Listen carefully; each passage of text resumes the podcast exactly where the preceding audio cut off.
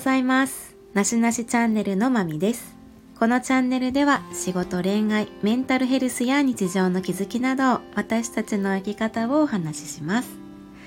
今回はアンガーマネジメントについてお話をしていきたいと思います。最近少しねまあ自分の心がちょっとモヤモヤしたり少しこう傷つくっていうかねまあ感情のコントロールが必要やなってね思うことがあったので今回のテーマを取り上げさせてもらいます。アンガーマネジメントっていうのがもともとアメリカでですね例えば教師とか医療従事者カウンセラーとかお客様に対しての仕事されている方とかそういう感情労働っていうものを仕事にしているそういう職種についている人とかあと精神療法を受けている人とかにこうそういう方を対象に開発されて実施されていたみたいなんですよね。でも日本にもねあの伝わって久しいんかなとは思うんですけどもこういう今ではねそう子どもたちとか教育分野においてそういう気持ちの理解とか対応とかまあ大人のメンタルヘルスとかこう医療とか福祉分野でのそういうプログラムカウンセリングとかで企業においてもこうパワハラとかその予防やったり人間関係の向上とかにこのアンガーマネジメントっていうのが取り入れられているということです。過去に私も職場の研修やったりねあとは授業とかでもこう自分も相手も大切にするっていうね。自分も尊重するし他者も尊重するっていうそういうアサーティブコミュニケーションみたいなそういう授業やったりね勉強っていうのもさせてもらってきました。なんですがやっぱりね心の感情のコントロールってまあその時々に応じてやっぱり自分と向き合っていかないといけないなって思いましたね。アンガーマネジメントについては動画配信やったり本やったりでねいろんなところで今は情報を得ることはできると思うんですけどもまず起こることは動物として当然なことで起こることは悪いことでもないということを言ってましたね。で起こる時があったとしたらまあ上手に起こること。起こる必要がねあえてない時は起こらないようにしようっていうそういう心がけを前提としてね言っていましたね。なんで私たちは怒ってしまうのかっていうその怒りの原因になるものなんですけども私たちを怒らせているものっていうのは人でもなくて物事でもないそういう自分の外にはないということなんですって。その正体っていうのが自分の中にある何々するべきこうあるべきとかね。いろんな何々べきっていうそういう考えっていうものが自分の中にあってそれが裏切られた時そこに怒りのスイッチが入ってしまうということでならまあ自分が原因であればそのコントロールも自分ができるんじゃないかっていうことですね。この怒りの感情をコントロールする時に3つポイントがあるということで1つは衝動的衝動的なこう反射で反応しないっていうことですね2つ目が思考ってまあ自分の中の許せる範囲っていうのを広げること。せめてここまでやったらまあ自分は許せる。許容値を広げるっていうことを挙げていますね。で3つ目が行動に関わることでまあその中にも4つ分類されていてまあ変えられるか否か重要か否かそのね4つ分類されているっていうその分類して、まあ、自分の中で噛み砕いてみるっていうことやと思うんですけども例えばまあ運転とかされたりドライブされたりね勤務お仕事行く時に、まあ、車で通勤している時とか急いでいる時とかそういう時に渋滞が起きていたらやっぱイライラしたりね早く行きたいのになかなか渋滞でも進まないイライライラっていう時、渋滞っていうまあそれは重要なんだけどもでもどうやってももう変えられない自分の力ではどうしようもないことなのでそれをもう現実として受け入れて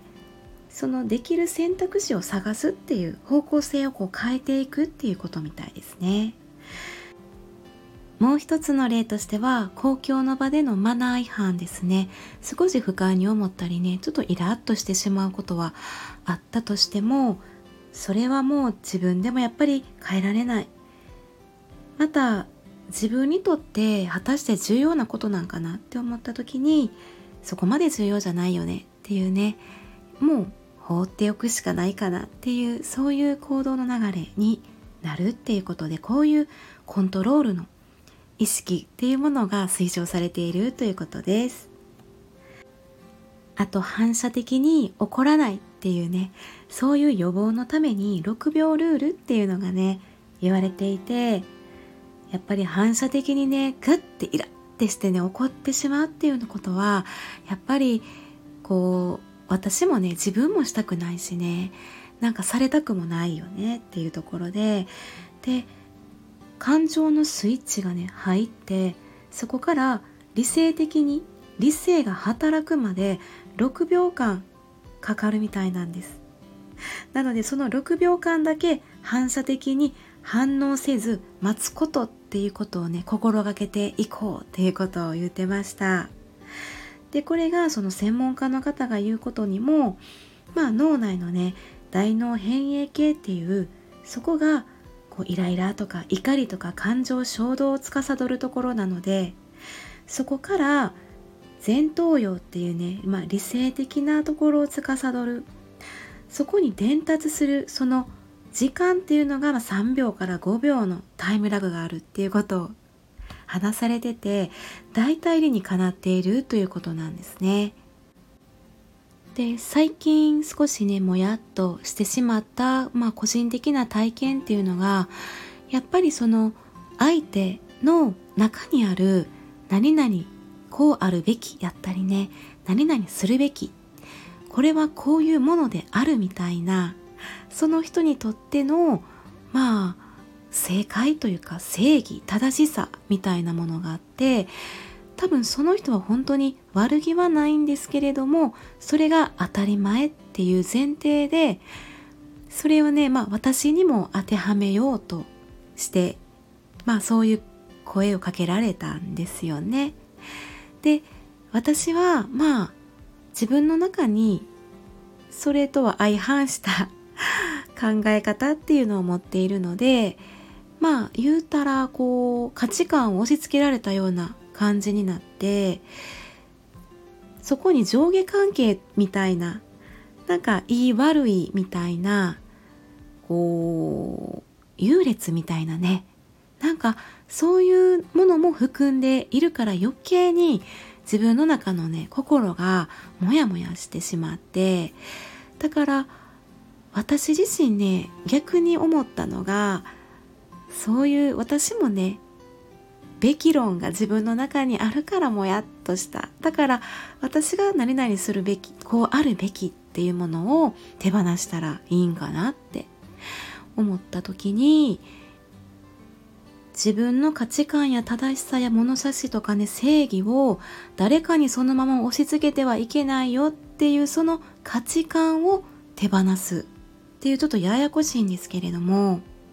もうそういうところまでも執着もしなくていいよっていう自分のまた一つ外していくその枠をねパキーンってこう 外してもええんかなって思ったんですよね。でまあそういう過程はね個人的にはうーん今まで自分の中でやってきたのでまあこういうゆるい人間にはなったんですけどね結構でもそれってね本当に自分の心が楽にはなっていくかなって思うし変に相手を責めたりね変に相手に悪いか嫌なね感情をね抱いてしまうことにもならないっていうこともあって結構ね応用に使えるなってすごいアンガーマネジメント思いましたしね。やっぱりねその時々で立ち止まってあ自分の考えっていうものも自分の癖やったりこう思い心の癖とかっていうものも一回見直す時間も大切やなということは思いましたね。そんな最近の気づきがございましたというお話でした。皆様怒りってねどんな風に付き合っていますかね？また何か知恵がございましたら教えていただけたら嬉しいなと思います。ではここまで聞いていただいてありがとうございました。まみでした。さようなら。